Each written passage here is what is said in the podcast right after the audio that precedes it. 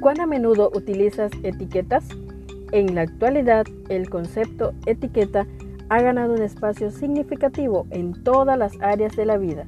Las utilizamos para identificar, clasificar o valorar. En este día compartimos Etiquetas para reflexionar de la autora Carolina Ramos. 365 reflexiones agrupadas bajo 7 etiquetas. Querido joven, descubramos la etiqueta para hoy. El poder de la música es la etiqueta para este día. Y el título de nuestra meditación es He decidido seguir a Cristo, inspirados en Filipenses capítulo 3, verso 13 y 14 que nos dice, Hermanos, no pienso que yo mismo lo haya logrado ya, más bien una cosa hago, olvidándome lo que queda atrás y esforzándome por alcanzar lo que está delante, sigo avanzando hacia la meta para ganar el premio que Dios ofrece mediante su llamamiento celestial en Cristo Jesús.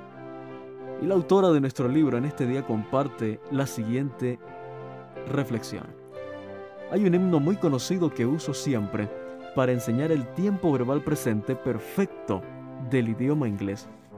Este tiempo se caracteriza por narrar hechos que comenzaron en el pasado, pero que siguen teniendo relevancia en el presente. Y es que cuando decidimos seguir a Dios, esa decisión tiene que seguir vigente en nuestra vida. La letra de este himno, He decidido seguir a Cristo, según varias fuentes, se basa en las últimas palabras de un hombre de Assam, al noreste de India, quien junto a su familia decidió seguir a Cristo a mediados del siglo XIX, gracias a los esfuerzos de un misionero de habla inglesa. El jefe de su tribu quiso hacerlo renunciar a su fe, pero él declaró, he decidido seguir a Cristo. En respuesta a las amenazas a su familia, dijo, aunque nadie venga conmigo, yo seguiré igual. Lo que en español cantamos como, si otros vuelven, yo siempre sigo. Este hombre tuvo que tomar la dificilísima decisión de dejar que su esposa muriese por no renunciar a su fe. Tiempo más tarde, él fue ejecutado, mientras de sus labios brotaba la frase, la cruz delante y el mundo atrás. Esta manifestación de fe llevó a la conversión del jefe de la tribu y de muchos en su aldea. A partir de estas frases dichas en diferentes momentos, un misionero indio compuso el himno y lo tituló Assam, en honor al lugar de su origen.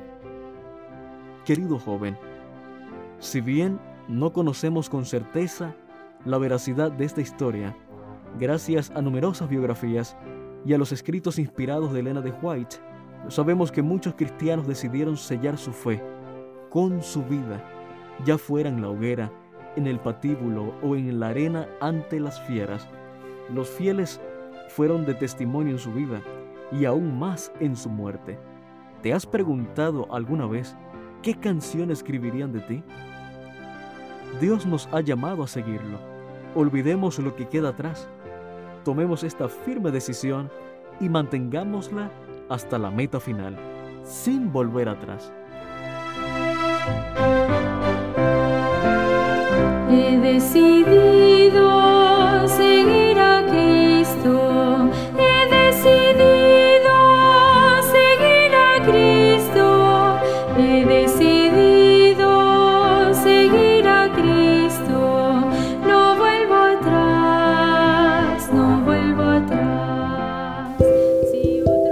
Gracias por acompañarnos en la lectura de hoy.